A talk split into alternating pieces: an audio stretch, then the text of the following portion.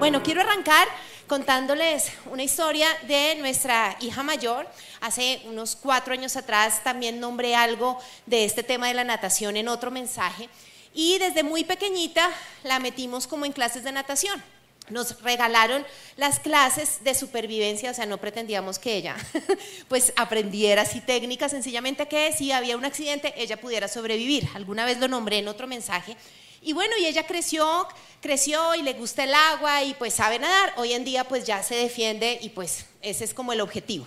Llegó pandemia, pues, se acabaron las clases, volvimos de pandemia, tuvimos que hacer ajustes presupuestales en la casa, se acabaron las clases, hasta que este, hace unos meses apareció un ángel y dijo, ay no, ¿cómo así? Vengan y yo le regalo esas clases. Además, ese ejercicio por su antecedente cardíaco es súper clave, ella le encanta y retomó sus clases semanales de natación.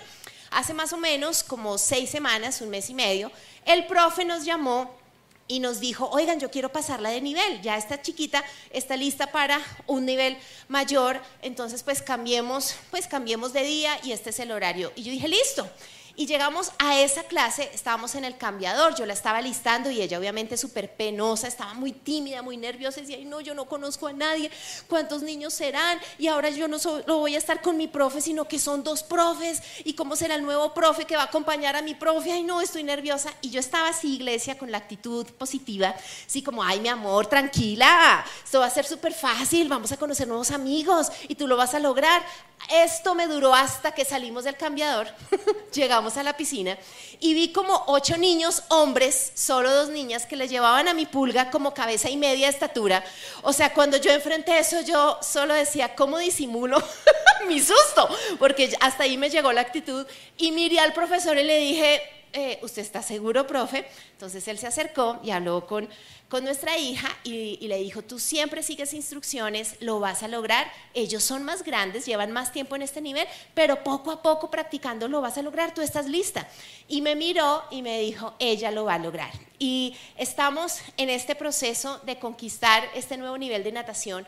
Y Dios me ha hablado de la importancia de subir y romper topes y crecer en nuevos niveles que como creyentes tenemos que actuar y como Él a veces nos presenta esos desafíos también, como el que estamos enfrentando con nuestra hija, donde estos chinos pues ya hacen clavados para arriba, para abajo una cantidad de cosas y nosotros estamos como, oh por Dios, ¿dónde nos trajo este entrenador? Y la predicación se llama Rompe el tope.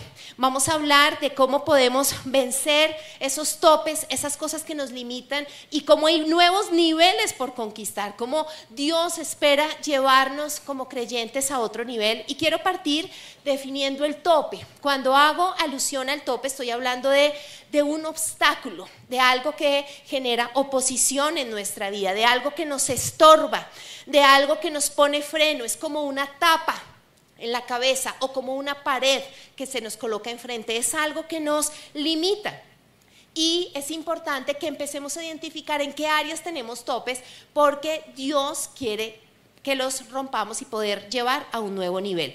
Para romper un tope necesitamos esforzarnos. Cuando hablamos de romper un tope no estamos hablando de mover algo fácil, estamos hablando de demoler, de derribar, de tumbar. Y para eso necesitamos esfuerzo, necesitamos disciplina, necesitamos fuerza.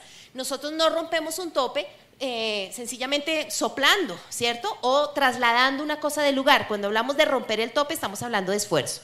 Cuando tenemos la oportunidad de romper un tope, cuando conquistamos algo. A veces cuando generamos un gran esfuerzo y conquistamos una meta, sentimos que ponemos como una bandera en, una, en, un, en un Everest, en una montaña, a veces nos estancamos ahí. Y una manera para preguntarnos, ¿Cuándo puedo enfrentarme a romper o conquistar un nuevo tope, romperlo para conquistar un nuevo nivel? Puede ser apenas hayas conquistado algo. Cuando tú sientes que ya lograste algo, es bien importante plantearte un nuevo desafío y decir, bueno, Señor, no quiero que esto que logré se vuelva un tope y me limite. Pero también las, las crisis o las dificultades necesitamos verlas como oportunidades que Dios nos presenta para romper topes. Yo sé que no nos gusta atravesar pruebas, dificultades, desiertos, pero hoy quiero que hagamos un, como un alto y dejemos de ver que son solo tragedias y situaciones que quisiéramos evitar y que lo empecemos a ver como una oportunidad para romper topes. Es decir, si estás en una desilusión, si, estás, si has perdido a alguien, si estás pasando por una crisis en algún área de tu vida, es una oportunidad para que eso no se vuelva un tope, sino que tú lo puedas romper. Si has perdido a alguien o una situación o hay algo que, que tú dices me está limitando, no es fácil lo que estoy viviendo, míralo como un tope que Dios quiere que podamos vencer. El apóstol Pablo fue un rompetopes. Él, sin duda alguno, no solo rompió topes en el mismo, sino que llevó a la iglesia a romper una y otra vez topes. Y hoy vamos a hablar de una carta que él escribe a la iglesia que está en Éfeso. Esta es una iglesia que para el apóstol Pablo tenía como un significado especial, porque muchos años atrás, cuando él llega y conoce esta ciudad, se da cuenta que es estratégica. La, ciudad de Éfeso es la actual Turquía y desde esa época Pablo vio que por el comercio, por el tipo de personas que transitaban en ese lugar, pues era estratégico tener una iglesia porque podría ser una oportunidad para evangelizar mucha gente en Asia. Y entonces él no solo empieza a eh, construir, digamos, a levantar la iglesia en Éfeso, sino que dura mucho tiempo estableciéndola. Y entonces hay como un cariño especial. Y nos vamos a dar cuenta que a diferencia de otras cartas que él hace, él desde el saludo muestra un aprecio especial por Éfeso. ¿sí? ¿Por qué? Porque esta es una iglesia que ha dejado ver fruto. Es una iglesia que ha logrado sostenerse. Entonces, él eh, los, saluda dándonos como cualidades que hoy quiero profundizar. Efesios 1.1 dice, eh, yo Pablo, elegido por la voluntad de Dios para ser apóstol de Cristo Jesús, escribo esta carta al pueblo santo de Dios en Éfeso, fieles seguidores de Cristo Jesús. Y esto es importante, iglesia, porque hay otros momentos donde Pablo se dirige a otras iglesias regañándolos. O sea, es como un saludo para todos. Me han dicho que se han portado terrible. Se ha escuchado que ustedes no hacen sino agarrarse. ¿Sí? Estoy cansado de las quejas que ustedes no saludan a no sé quién, regañan al otro, inmoralidad sexual. Vamos a ver que con la iglesia de Efeso no es así. Es decir, había una fidelidad y vamos a ver diferentes cosas donde él dice, hay, hay fruto en ustedes, pero en sus primeros tres capítulos él dice, pero he orado tres veces. Y vamos a ver que en tres oportunidades Pablo ora porque quiere inspirarlos a romper topes. Y ahí es donde quiero que nos concentremos, porque uno pensaría que si ya la iglesia es fiel, porque ya, ya los saluda como Ay, ustedes son divinos, pero eh, Pablo dice un momento, hay mucho más. Entonces voy a tomar unos minutos para que leamos juntos textos de eh, los primeros capítulos de esta carta y después ya, ya, ya se van a dar cuenta hacia dónde los voy a llevar. Voy a arrancar con el capítulo 1. Él dice lo siguiente desde que me enteré de su profunda fe en el Señor Jesús y del amor que sienten por el pueblo de Dios en todas partes, no he dejado de dar gracias a Dios por ustedes. Los recuerdo constantemente en mis oraciones y le pido a Dios, el glorioso Padre nuestro Señor Jesucristo, que les dé sabiduría espiritual y percepción para que crezcan en el conocimiento de Dios. Fíjense que arranca diciendo, me he enterado de su profunda fe, pero dice ahí, pero le pido a Dios que crezcan. Entonces uno dice, ¿por qué crecer si ya tengo una fe profunda? ¿Por, ¿Por qué crecer si soy fiel? Porque Él va a empezar a inspirarlos a, hay ahora hay mucho más que ustedes como creyentes pueden conquistar. Sigo leyendo pido que les inunde de luz el corazón para que puedan entender la esperanza segura que Él ha dado a los que llamó. También pido en oración que entiendan la increíble grandeza del poder de Dios para nosotros, los que creemos en Él. Es el mismo gran poder que levantó a Cristo de los muertos y lo sentó en el lugar de honor a la derecha de Dios en los lugares celestiales. Ahora Cristo está muy por encima de todo, sean gobernantes, autoridades, poderes o dominios o cualquier otra cosa, no solo de este mundo, sino también en el mundo que vendrá. Dios ha puesto todo bajo la autoridad de Cristo, a quien hizo cabeza de todas las cosas para beneficio de la iglesia. Ahora me voy a ir al capítulo 3, porque ahí sigue diciendo, oro por más cosas. Cuando pienso en todo esto, caigo de rodillas y elevo una oración al Padre, el creador de todo lo que existe en el cielo y la tierra. Pido en oración que de sus gloriosos e inagotables recursos los fortalezca con poder en el ser interior por medio de su espíritu. Entonces Cristo habitará en el corazón de ustedes a medida que confíen en Él. Echarán raíces profundas en el amor de Dios y ellos los mantendrán fuertes. Espero que puedan comprender cómo corresponde a todo el pueblo de Dios, cuán ancho, largo, alto, cuán profundo es su amor. Es mi deseo que experimenten el amor de Cristo, aun cuando es demasiado grande para comprenderlo todo. Entonces serán completos con toda plenitud de la vida y el poder que proviene de Dios. Y ahora que toda la gloria sea para Dios, quien puede lograr mucho más de lo que pudiéramos pedir e incluso imaginar mediante su gran poder que actúa en nosotros. Efesios es una maravilla. Si ustedes están así desparchados y no saben qué leer esta semana, abran Efesios y que sea su lectura de esta semana de la Biblia y van a encontrar un manjar de Dios impresionante. Pablo está tratando de pintarles un cuadro a estos creyentes diciendo, ustedes son fieles, ustedes tienen una fe profunda, uy, pero lloro, lloro para que crezcan, lloro para que conozcan cuánto es el amor de Dios ancho, profundo, inmenso. Él puede actuar aún más de lo que podemos imaginar, de lo que podemos pedir. Él está diciéndoles, miren, hay más, hay más. Pero lo increíble es que Él les está escribiendo esta, esta carta en un contexto muy difícil. Pablo está preso en Roma, lleva dos años en una cárcel. Y entonces uno dice, ¿cómo alguien que está en una cárcel puede desafiar a los que están en libertad para romper topes? Porque en él no había topes y el contexto de Pablo no genera un tope, al contrario, él está orando para, los que para que los que estén afuera, como estén, estén creciendo y estén conquistando aún mucho más. ¿Por qué logra hacer esto? Porque Pablo rompió topes en él mismo. Vamos a recordar la historia. Pablo era judío, ¿sí? Pero no cualquier judío. Pablo estudió en el Harvard de los judíos. O sea, el tipo tuvo todos los recursos para estudiar con los mejores rabinos en los mejores lugares y él conocía la ley y mandó matar los primeros cristianos porque él decía lo que eh, los seguidores de ese tal Jesús son una secta. Yo conozco a Dios, la ley dice. Hasta que un día Dios lo deja ciego por tres días y envía un hombre, un hombre sencillito que hizo unos cursos libres en un instituto. no tenía los recursos para ir a Harvard, pero ese pequeño hombre llamado Ananías te conocía no una teología cerebral, sino tenía una relación en el corazón y un encuentro increíble con Jesús. Y Dios lo manda y le dice, quiero presentarte a Dios, le impone manos, no solo recobra la vista, es lleno del Espíritu Santo, y Pablo empieza un proceso de conocer a otro nivel a Dios por años. Y después termina siendo este que es perseguido y que está esperando hace dos años la audiencia con el César para definir su caso. Él rompió un tope, él creía que conocía a Dios, él creía que su fe era completa. Y como él tuvo que romper esos topes, él dice, iglesia de su presencia, iglesia de Éfeso, hay más. Yo sé de lo que les estoy hablando. Y eso es lo que él busca inspirar en ellos. Entonces vamos a ver tres topes, que es lo que podríamos como eh, definir que están en esta epístola y, aunque es la oración de Pablo a esos creyentes, es lo que Dios nos va a hablar este fin de semana. El primer tope es quitar el tope de quién es Dios.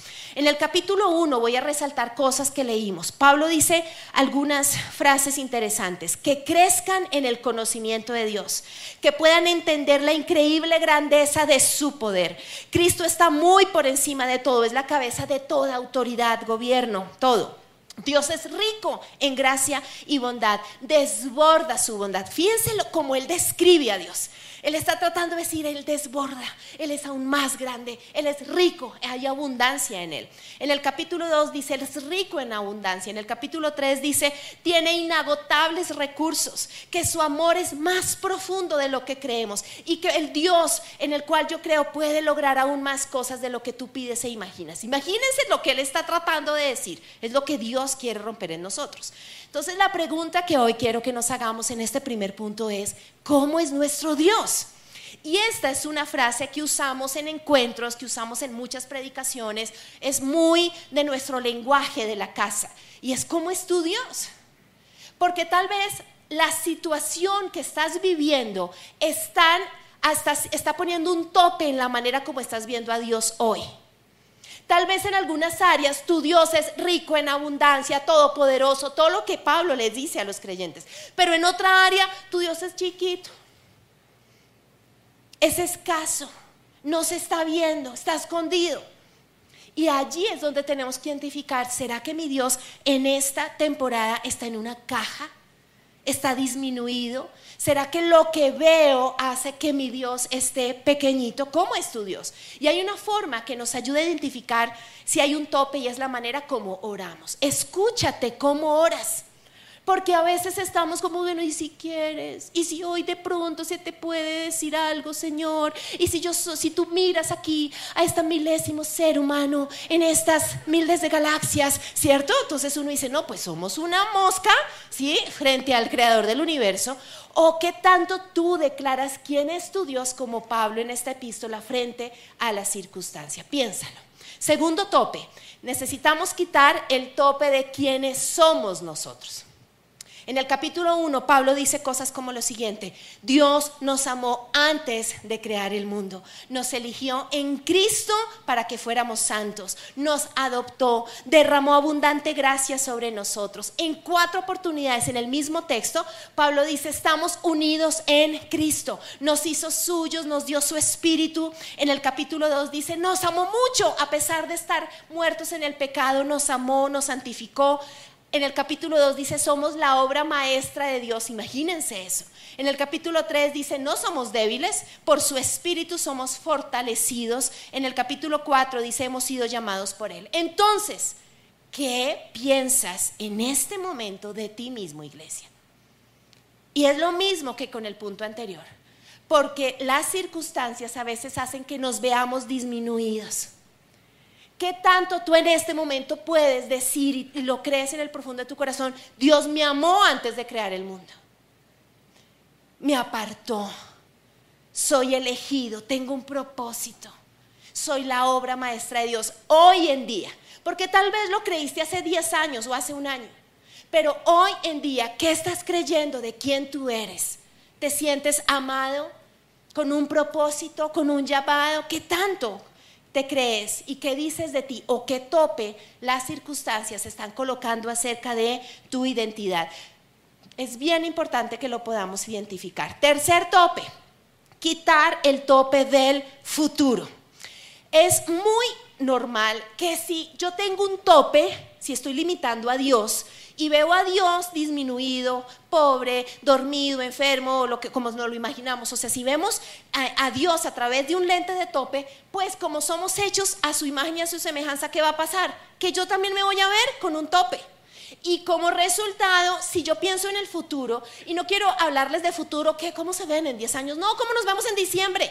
O sea, en seis meses, ¿qué va a pasar? ¿Qué va a pasar al inicio del otro año? O sea, ese futuro a corto, mediano y largo plazo tal vez va a tener un tope. Porque si mi Dios es pequeño y yo me veo disminuido, pues el futuro empieza a desdibujarse. Es difícil verlo. ¿Cómo está tu visión de futuro y de propósito? Las circunstancias, ¿qué te están diciendo? ¿Hay un tope acerca de esa visión? Porque en el capítulo 1 Pablo dice cosas como estas, oro para que entiendan la esperanza segura que tienen por ser llamados. En el capítulo 2 dice, ustedes serán ejemplo de la increíble gracia y bondad de Dios. Él está tratando de decirles, iglesia, Así ustedes tengan momentos de dificultad, va a llegar un día donde ustedes serán ejemplo. Y la gente dirá, wow, Dios fue bueno con esa familia, Dios se mostró con ellos, hubo respuesta. Él está tratando de decir, hay esperanza. Y Proverbios 22, 18 dice algo que quiero que juntos leamos. Dice así, lo cierto es que hay un futuro y tu esperanza no se verá frustrada. Lo vamos a leer juntos. ¿Listos? Un, dos, tres, va. Lo cierto es que hay un futuro y tu esperanza no se verá frustrada. Ese versículo les toca buscarlo, escribirlo en la pared, en el baño, en el carro, donde sea. ¿Listo? Y cuando sienten el tope, ¿qué vamos a decir? Lo cierto es que hay un futuro. y, tu, y mi esperanza no se verá frustrada. Dígale al vecino, su esperanza no se va a ver frustrada. Ánimo, ánimo, ánimo. Entonces, vamos a ver algunos ejemplos de rompimiento de topes. ¿Están conmigo allá arriba? ¿Sí? ¿Se durmieron? Es que algunos están cabeceando por el color, por el calor. Listo.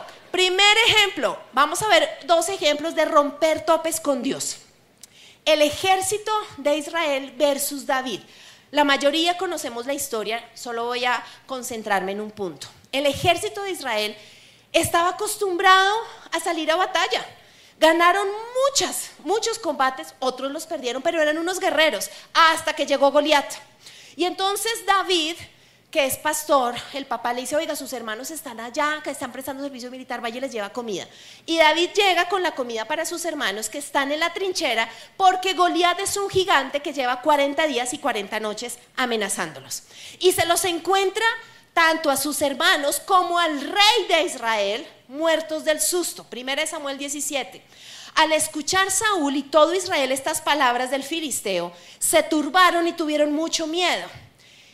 David cuando ve el miedo del rey, de sus hermanos, el ejército y escucha a Goliat, dice lo siguiente, ¿quién es este filisteo incircunciso para que provoque a los escuadrones del Dios viviente? ¿Quién tiene el tope? ¿El ejército o David? El ejército. ¿Sí? El ejército está, no, no, esto está terrible. ¿Por qué? Porque cuando enfrentamos un nuevo enemigo, viene un tope a nosotros. Cuando enfrentamos una situación que se asemeja a algo del pasado, somos David. ¿Quién es este? ¿Quién es este? No, Dios ya me sanó de eso.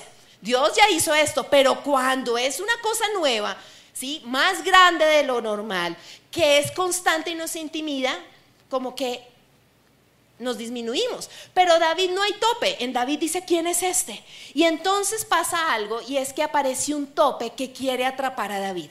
Dijo Saúl, el rey, a David, tú no podrás ir contra aquel filisteo David y pelear con él. Eres un muchacho, mientras que él es un hombre de guerra desde su juventud. Y David respondió a Saúl, Jehová, añadió David, que me ha librado de las garras del león, de las garras del oso, él también me librará de manos de este filisteo. Aquí tenemos que prestar atención a algo, iglesia, y es que hay voces que van a querer ponernos tope. David dice, ¿quién es este? Y el rey dice, no, no, no, pero espérate, tú no vas a poder. Entonces vienen esas voces que dicen, no, pero es que, ¿te acuerdas? Tu abuela murió de lo mismo. La tía loca también, ¿te acuerdas? Ya, ya, te tocó a ti. ¡Puf! Un tope. ¿Qué voces estás oyendo que te están poniendo topes? Acerca de Dios, de tu fe, acerca de ti y acerca de tu futuro. Ojo, porque esto vino sobre David. Pero David sigue y dice, yo voy contra ti en el nombre de Jehová de los ejércitos, el Dios de los escuadrones de Israel, a quien tú has provocado. Jehová te entregará hoy en mis manos y toda esta gente que está asustada sabrá que Jehová no salva con espada ni con lanza, porque de Jehová es la batalla y Él los entregará en nuestras manos. Aquí ocurre algo tremendo. Y es que David vence a Goliat, conocemos la historia, Goliat cae, David eh, le corta la cabeza y pues ganan los israelitas. Y en esa victoria que Dios le da a David, por la victoria de David se quitan los topes del rey y del ejército. Cuando tú logras conquistar esos topes y vencerlos, las victorias que tú conquistas traen libertad a los que tienen topes. Yo lo he vivido con mis hijos, yo lo he vivido con los discípulos que Dios me ha confiado. Cuando yo estoy con un tope tarada en algo, todas las consejerías de los líderes de universitarios son por el mismo tema. Yo digo, no puede ser. Cuando yo empiezo a esforzarme y rompo un tope, es como que se abre una puerta y ya pasan, pasan los discípulos. Y así pasa con mis hijos. ¿Qué topes, papás y mamás? ¿Qué topes, líderes? están teniendo nuestros discípulos y nuestros hijos, porque es un tope que nosotros no hemos conquistado. David conquista, el pueblo es libre. Es una ley espiritual, tremendo. Vamos a ver otro ejemplo de un tope con Dios que se rompe. Está en Hechos capítulo 3. Pedro y Juan van camino al templo. Y en la puerta pasa algo. Y es que no sabemos el nombre, pero dicen que un cojo de nacimiento, todos los días lo alzaban y lo ponían en la entrada del, del, templo para pedir limosna. Ese era su trabajo. Entonces todos los días que hacía este hombre lisiado de nacimiento, una limonita, por favor, es que yo desde chiquito no puedo caminar. ese era su trabajo. Entonces él está pidiendo limosna y aparece Pedro y Juan en el templo. Cuando el hombre vio que Pedro y Juan estaban por entrar, les pidió dinero, una limonita, Señor. ¿Sí? Y Pedro y Juan lo miraron fijamente. Y Pedro dijo, míranos. El hombre lisiado los miró ansiosamente esperando recibir pues la limosna, un poco de dinero. Pero Pedro le dijo, ay hermano, no fui al cajero. Ay no, usted Juan, no, es que no alcanzamos. ¿Sí les ha pasado eso? a mí me ha pasado eso como, ay no, de verdad no tengo. Eso es lo que les pasa. Entonces dice, no, mire, no tengo, ay qué vaina, pero te daré de lo que tengo. En el nombre de Jesucristo de Nazaret, levántate y camina. Se levantó de un salto, se puso en pie y comenzó a caminar. Luego entró en el templo con ellos caminando, saltando y alabando a Dios. Iglesia, ¿qué esperaba recibir el mendigo cojo de nacimiento? Unas moneditas. ¿Qué recibe? Sanidad. ¿Qué Dios esperaba él conocer? El Dios que provee. ¿Qué Dios conoce? El que sana. Tutun, tutun, tutun. Desbloqueo de nivel, nuevo nivel, has avanzado. ¿Sí? Entonces, a veces nosotros estamos, una limonita, Señor, una limonita. Y lo que queremos es la limonita. Y el Jehová que provee. Pero tal vez esa situación que nos limita es una oportunidad donde Dios dice, es que hay una faceta mía que va a, a mostrarte. Y no te voy a dar una limonita. Yo me voy a revelar en otro nivel. Por eso necesitamos quitar los topes de Dios, ¿listo? Para poder conquistar lo que el Señor nos quiere dar. Aleluya por eso. Vamos a ver un ejemplo de tope con nosotros mismos. ¿Listo? Entonces, Gedeón versus los madianitas. Los madianitas son unos saqueadores, es un ejército o es una nación enemiga de Israel que lleva siete años saqueando a los israelitas. Llegan toman las cosechas, se llevan los animales, se van.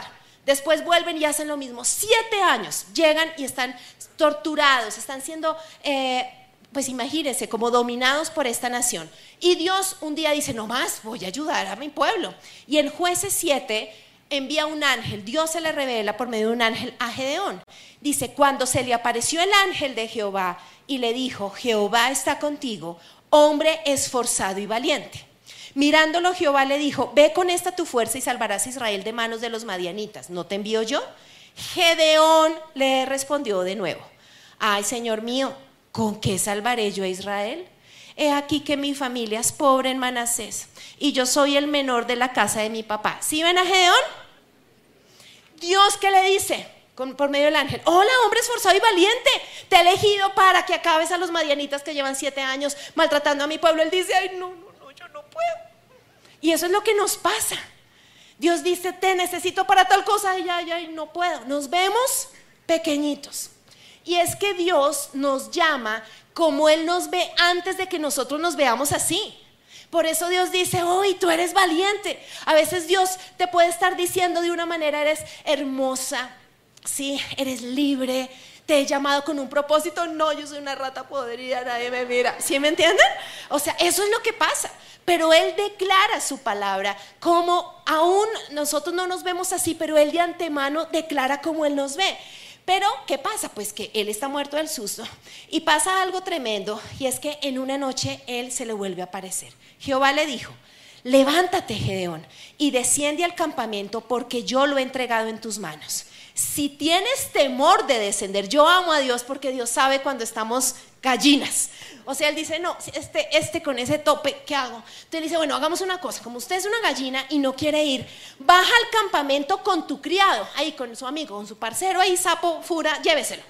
Y dice, y oirás lo que hablan. Entonces te animarás y descenderás a atacarlo. Gedeón se va con su fiel amigo Fura, bajan al, al campamento y dice, en el momento, y esto es impresionante porque no llegaron antes ni después, Dios es un Dios soberano aún en los tiempos. Y dice, en el momento en el que llegó Gedeón, un hombre contaba un sueño, o sea, se despertaron los dos madianitas, dice, oiga hermano, ¿durmió? No, yo, tuve una pesadilla terrible. Imagínese, uy, no, es que parece que me duele la cabeza. Imagínese que yo empecé a ver como un pan de cebada que rodaba hasta el campamento de Madián. Uy, llegó a la tienda, la golpeó y eso, mejor dicho, quedó esto vuelto nada. Entonces el compañero responde, ay, esto no representa otra cosa sino la espada de Gedeón, hijo de Joás, varón de Israel. Dios entregaba en sus manos a los madianitas con todo el campamento. A veces el enemigo sabe más quiénes somos que nosotros. Porque en nosotros hay un tope. Y entonces Gedeón cobra ánimo, baja al campamento y miren lo que ocurre en el versículo 16. Está con 300 hombres, solo 300, que Dios le dijo que serían sus compañeros de batalla. Los reúne y dice esta declaración. Miradme a mí y haced como yo hago. Tan, tan, tan, tan, tan. Has desbloqueado de nivel. Bienvenido a uno nuevo. ¿Sí lo ven? Pasó a decir, ay no, es que mi familia, es que yo estoy, es que yo vengo de yo no sé dónde, que no había nada, a decir, todos van a hacer lo que yo hago se rompe un tope y él se ve ejemplo y conquistan y vencen a los madianitas. Último ejemplo, tope, vencer el tope del futuro. Segunda de Reyes 4 nos cuenta la historia de una mujer de una ciudad que se llama Sunem. No sabemos el nombre de ella ni de su esposo. Son prósperos, tienen mucho dinero y cada vez que el profeta Eliseo necesita ir a Sunem a predicar, o a otra ciudad, pero necesita pasar por ahí, ellos lo, hospedan, le dan comida, pero pues solo le daban comida. Y después dormía en otro lado, hasta que un día esta mujer le dice al esposo, le dice, mi amor, tenemos platica, y, el último piso está, pues ¿por qué no hacemos una obra? Hagamos en el último piso una habitación y que ya él se quede acá, o sea, súper generosos, súper lindos. Y efectivamente era el hotel de del profeta. Él llegaba ahí, comía, dormía y lo atendían y cuando iba con sus criados también. En uno de estos viajes pasa lo siguiente. Más tarde Eliseo le preguntó a Jesse, el compañero de viaje que en esa oportunidad se llevó, ¿qué podemos hacer por ella? Y le preguntaron a la mujer, en alguna prédica desmenucé esta historia. Y ella dice, no, nada, no necesito nada. después le vuelve a preguntar y, y él le dice, lo que pasa es que no tiene hijos su esposo ya es anciano. Y entonces el profeta Eliseo la llama y dice, llámala de nuevo. La mujer regresó y se quedó en pie en la puerta mientras Eliseo le dijo, el año que viene, por esta fecha, tendrás un hijo en tus brazos. Esto es impresionante porque cuando hay un tope en tu futuro, tú ya dejas de orar por algo que anhelas. Entonces el profeta le dice, ¿qué necesitas? Nada. ¿En qué te puedo ayudar para tu futuro? Nada pero Dios sabe que ahí hay un tope. Y entonces el profeta le dice, en un año, eso que crees que está muerto, lo vas a tener en tus brazos. ¿Qué pasa en un año, iglesia? Son padres. Y aquí quiero decirles algo, siempre cuando escuchaba en eventos en televisión y escuchaba a los, predicadores hacer esto, yo decía, uy, no, qué boleta, yo nunca haré eso, se los confieso, hasta esta predica. Porque cuando llegué a este, con lágrimas en los ojos, Dios puso una certeza muy clara. Y es una palabra para sé que para muchos.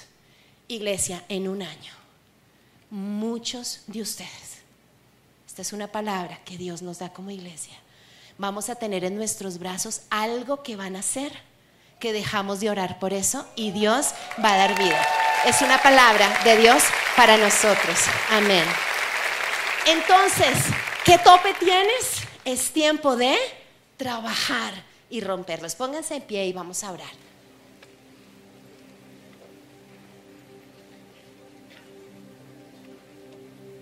Allí en el teatro cierren sus ojos también. Ahí donde nos estás viendo, en tu casa, en tu oficina, en ese, en ese lugar donde nos estás viendo. Cierra tus ojos. Padre, hoy venimos como tus hijos, tu iglesia y yo sé, Señor, que así como Pablo pudo escribir esa carta diciendo, mis fieles, he conocido de su profunda fe, pero Pablo decía, pero oro porque hay más. Yo te pido, Señor, que todo temor que está colocando topes en nosotros se ha quitado. Que así como mi hija en ese cambiador estaba asustada diciendo, no voy a poder, ellos son más grandes, está difícil, pero el entrenador la miró y le dijo, vas a lograrlo. Sé que estás listo. Yo te pido, Señor, que hoy podamos verte a ti diciéndonos, rompe el tope ese tope que me has puesto a mí, esa caja en la cual estoy metido y crees que no soy capaz de actuar en tu situación, sácame de ese tope. Ese tope que te está haciendo ver como Gedeón, cobarde, incapaz, sin fuerzas, rompe esa mentira del enemigo. Y todo tope en nuestro futuro, todo lo que nos dice que vamos a seguir esperando, pero resignados, sin esperanza, hoy renunciamos y rompemos toda mentira del enemigo y hay un futuro y hay una esperanza. Declaramos nuestro Dios es más grande de lo que podemos imaginar. Es fiel y es bueno y es bondadoso y tiene poder en riquezas y recursos. Y para ti no hay nada imposible, Señor. Y somos amados, llamados, marcados por medio de tu sangre. Y todo va a estar bien. Todo va a estar bien.